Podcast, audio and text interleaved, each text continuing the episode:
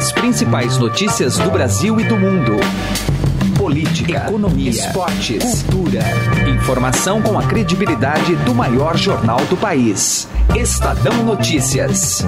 Olá, eu sou Raíssen Abac e está começando a partir de agora mais uma edição do Estadão Notícias, nosso podcast com análises, entrevistas e informações sobre os temas mais importantes do momento no Brasil e no mundo.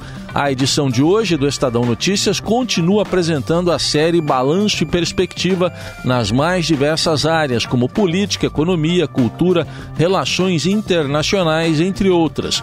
O time de colunistas do Estadão traz os principais acontecimentos de 2018 e a projeção para 2019.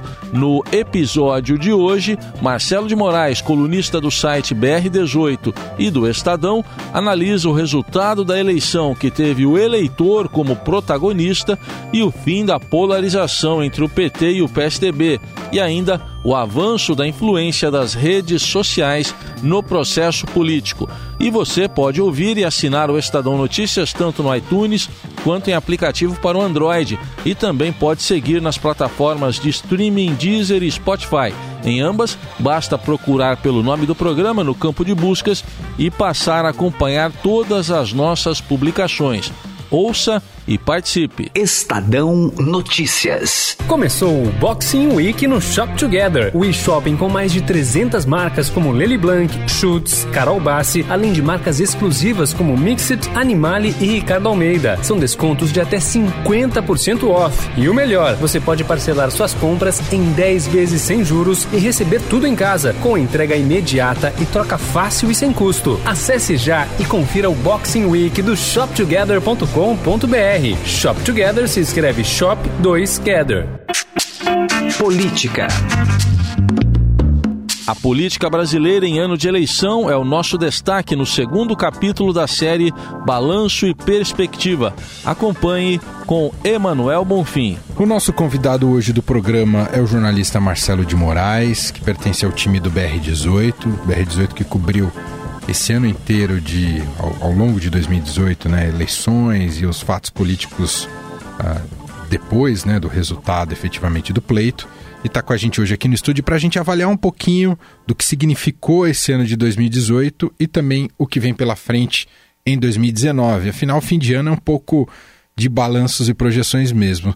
Tudo bem, Marcelo? Seja bem-vindo. Salve, Emanuel. Prazer estar conversando com você e com nossos ouvintes. Bom, estar tá conversando aqui com o Marcelo e a gente já selecionando os grandes temas desse ano de 2018 e acho que não tem como não passar pelo resultado das eleições. Qual é a leitura, Marcelo, que você faz dessa, uh, desse resultado que projetou um novo tipo de eleitor, um novo tipo de, tipo de voto e um novo tipo de presidente para o Brasil? Sem dúvida, acho que o grande personagem na política para 2018 foi o eleitor. O eleitor conservador, ele mudou, deu um cavalo de pau no que vinha acontecendo na eleição brasileira. A gente já tinha alguns sinais de que isso ia acontecer. Na eleição municipal já teve um voto muito antipetista, já teve uma guinada por muito candidato evangélico, muito candidato com um discurso mais é, voltado é, contra em defesa da segurança pública e esse eleitor ele veio com tudo em 2018 e consagrou a vitória de Jair Bolsonaro que é o, ele nenhum candidato refletiu tão bem é, a ansiedade que esse eleitor tinha por essas bandeiras que ele clamava e que a gente não via é, chegar na disputa presidencial. Se a gente lembrar bem, a eleição no Brasil é, presidencial, se você pegar no recorte de 1994 em diante, você tem o Fla-Flu se desenhando, é PSDB versus PT. O PSDB ganha a eleição em 94 e 98 com o Fernando Henrique Cardoso. A partir de 2002 só dá o PT. Então deu 2002 e 2006 foram vitórias do Lula, mas derrotando candidatos tucanos.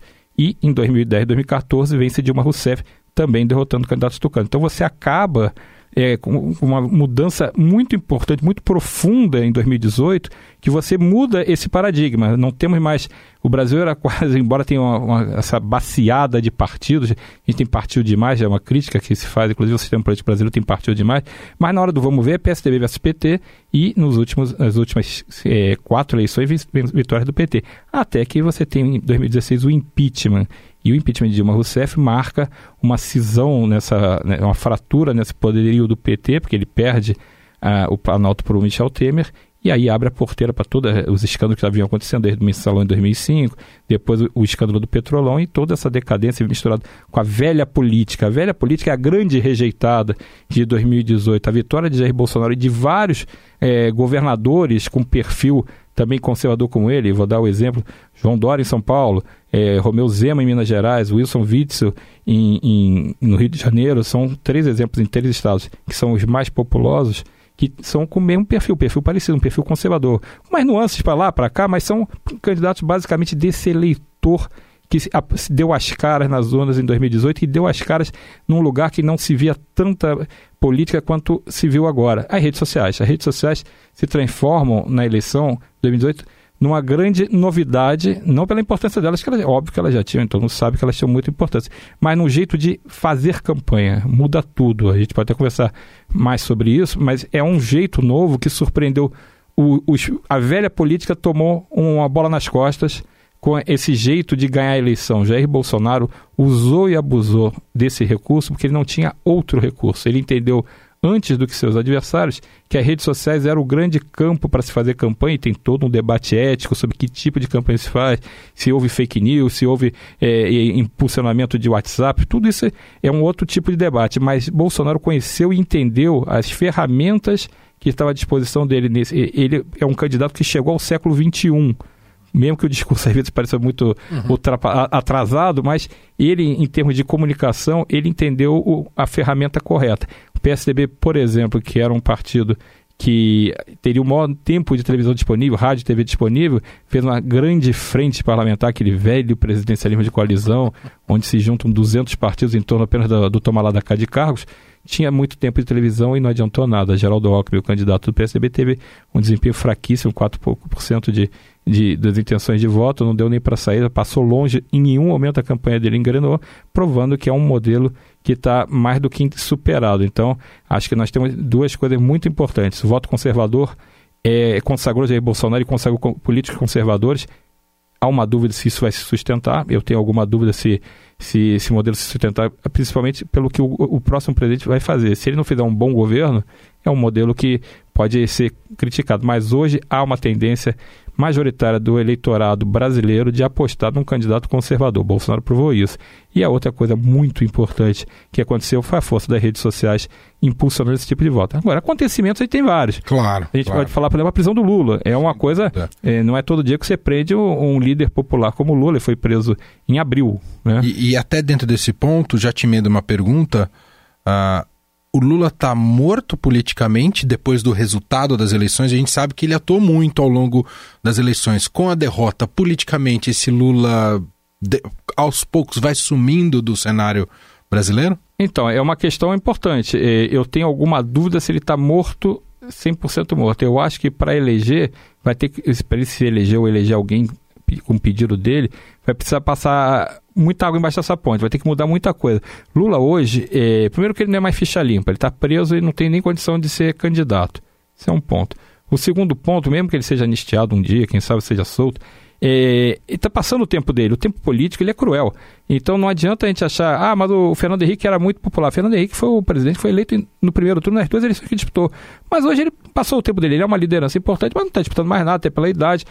Lula o tempo está passando, não está correndo para trás. Eu acho que o Lula perdeu é, a chance dele é, do que ele poderia ter se tornado depois dos dois mandatos dele, a partir do momento que ele se envolve com esses escândalos, ele perdeu ali a, a credibilidade. Ele tem um, um, eleitor popular que migra. Esse eleitor, que hoje o PT ficou muito concentrado pelo resultado da eleição no eleitorado, no eleitorado do Nordeste, que é um eleitorado que ainda tem muita devoção pessoal ao Lula, ele transforma o Lula num ídolo. E como é um, um eleitor que vem de classe mais baixa, ele é um eleitor que pode ser conquistado justamente com o benefício do, de outros presidentes. Então, não sei se será se o Lula vai manter esse, esse carisma por mais tempo preso ainda por cima, que as, as pessoas entenderam, ele está preso por corrupção. Por mais que o PT batuque ali, na martelha tecla de que é prisão política e coisa e tal, é uma prisão. Então você tem o Lula preso desde abril, então se você fizer as contas, mais de oito meses já, e ele está preso e, e, não há sinal ainda de que, que possa sair nem que possa disputar. O mais grave, eu acho, no caso do PT, é que assim como o PSDB, precisa se reinventar. Perderam discurso, perderam é, quadros, tem muita gente envolvida. O PSDB foi devastado é, nas últimas eleições e o PT também. O PT não consegue fazer um bom resultado em nenhum dos grandes centros. O PT pode até ter tido um candidato no segundo turno presidencial como Fernando Haddad, mas muito mais pela incapacidade dos outros adversários chegarem lá do que por mérito. Fernando Haddad nem fez campanha praticamente, ele ocupa o lugar que Lula ficava fingindo que era candidato, ocupou durante muito tempo, até para preservar o candidato e para ajudar a tentar passar um, transferir um voto. Mas o PT não tem um bom resultado nos governos de Rio, São Paulo, Rio Grande do Sul, Minas Gerais. O PT só vai bem no Nordeste, onde conquistou quatro governos. E o PSDB nem isso. O PSDB conseguiu uma grande vitória com um outsider do partido, que o João Dória, que era batia de frente com, a, com o, o, PSDB mais tradicional, ele vence e, e, o PSDB consegue garantir um governo importante e consegue garantir um governo muito importante também no Rio Grande do Sul, por exemplo. Conseguiu outros governos, mas o, no, no, Rio Grande do Sul é uma liderança nova do Eduardo Leite, que é um político ainda não vinculado a nenhuma ala do, do, do partido tradicional e é também com perfil conservador. Então, até o PSDB, que sai bem das zonas, é um PSDB voltado com esses olhos virados para o eleitor conservador. Então, o PSDB precisa decidir o que ele quer para saber para onde pode chegar. A bancada foi arrasada, tem uma bancada pequena no Congresso hoje, caiu para 30, foram 29, mas já são 30 deputados por causa do remanejamento de secretários, né? Então ele vai ter 30 deputados. Para o PSDB, que foi o partido que governou o Brasil em 90, de 95 até é, 2002, é uma coisa, é um resultado muito pífio. E o PT precisa sair, voltar a ter discurso para apresentar nos grandes centros, porque Hoje, o grande líder popular no Brasil chama-se Jair Bolsonaro, Bolsonaro, que vai ter, eu acho que é o grande desafio para 2019, é entregar a mercadoria. A campanha, nota 10, né? Conseguiu chegar lá, foi eleito presidente. Agora, entregar o dever de casa cumprido, a gente já viu por esses últimos movimentos é, na, na período de transição, que Jair Bolsonaro pode ter muita dificuldade, já tem escândalos aparecendo, já tem denúncias contra é, ministros que ele indicou, a equipe ministerial tem muitas dúvidas, tem um perfil militar, um perfil econômico, a turma do Sérgio Moro, então ele traz muitas características ali complexas para o governo funcionar. É, é, muito importante esse ano de 2019, é um, é um ano teste para a gente ver o que, que sai daí. Marcelo, para a gente concluir, e aí falando um pouco aqui do seu trabalho e da casa, queria que você contasse como foi a experiência com o BR18, né? um site uh, original aqui pelo histórico do Estadão em cobertura política e eleitoral. Como é que foi para você? Bom, o BR18 foi criado justamente para viver o nome da gente, é Brasil 2018, né? É, é, porque esse ano é tão marcante, né? Então a gente é, ninguém tem bola de cristal, mas todo mundo sabia que esse, essa eleição seria uma eleição especial, principalmente porque vinha em seguida de um processo de impeachment, havia toda uma radicalização nas redes sociais, uma radicalização de opiniões. Então, então o BR-18 tentou captar esse momento e o que estava acontecendo dentro da política. É, a gente tentou sempre trazer o diferencial, né? trazer é, o bastidor exclusivo, trazer uma fala é, dos principais personagens para contar para ser uma, uma espécie de crônica desse ano tão. Eu não gosto de falar no maluco, porque não é maluco, né? O eleitor ele votou com a cabeça dele focada no que ele está achando, mas é um ano tão diferente, tão radical. Eu acho que esse ano que a gente está vivendo é um ano que é um recorte importante na história do Brasil, por bem ou por mal. A gente tá, vai ver o que acontece daqui para frente. Pode ser uma boa experiência, pode ser uma má experiência. Mas, de qualquer jeito, é um ano que é um recorte muito importante na história política brasileira e o BR-18 tentou ser um, um mostrar esse filme para pro, os nossos leitores, para os nossos seguidores nas redes sociais e também sempre nas nossas lives também, né, que a gente você participa com a gente e sempre tentamos é, mostrar o que está acontecendo no Brasil. A gente está tentando ser cronista dessa, dessa história nova que o Brasil está mostrando na política. Eu acho que foi uma experiência bem bacana. E ainda continua sendo, né, gente? Vai, estamos aí. Não, não, não, não termina em 18, terminou. não. Não terminou. Sensacional. Jornalista Marcelo de Moraes, que normalmente fica em Brasília, está aqui em São Paulo. A gente aproveitou para gravar esse papo com ele, para fazer uma avaliação do ano e projetar um pouco de 2019. Então, Marcelo, Bom 2019 para você, bom trabalho, obrigado mais uma vez por participar com a gente. Viu? Só para você poder fazer uma aposta para 2019, pode fazer. Fiquem de olho em Sérgio Moro como ministro da Justiça. Oh. Pode ser um nome que talvez não seja só ministro da Justiça que ele esteja pensando. Talvez o salto seja mais alto e a gente tem que falar sobre ele na campanha de 2022. Sensacional. Obrigado, abraço. Marcelo. Valeu, abraço. Estadão Notícias. Se você já tem um plano de previdência privada, Faça a portabilidade para a XP Investimentos. Acesse xpi.com.br e traga sua previdência para XP. Não custa nada, é direto no site e sem nenhuma burocracia. Mais fácil que fazer portabilidade de celular.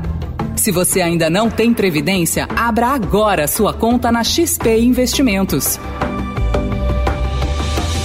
Estadão Notícias. O Estadão Notícias desta segunda-feira vai ficando por aqui. Contou com a apresentação minha, Raíssen Abac, participação de Emanuel Bonfim, produção de Gustavo Lopes e trabalhos técnicos de Moacir Biasi e Afrânio Vanderlei. O diretor de jornalismo do Grupo Estado é João Fábio Caminuto e de segunda a sexta-feira uma nova edição deste podcast é publicada. Saiba mais no blog Estadão Podcasts. Estamos presentes também na Deezer. Procure este e outros podcasts do Estadão por lá e mande o seu comentário e sugestão para o e-mail podcast@estadão.com. Um abraço, um feliz Natal e até amanhã. Estadão Notícias.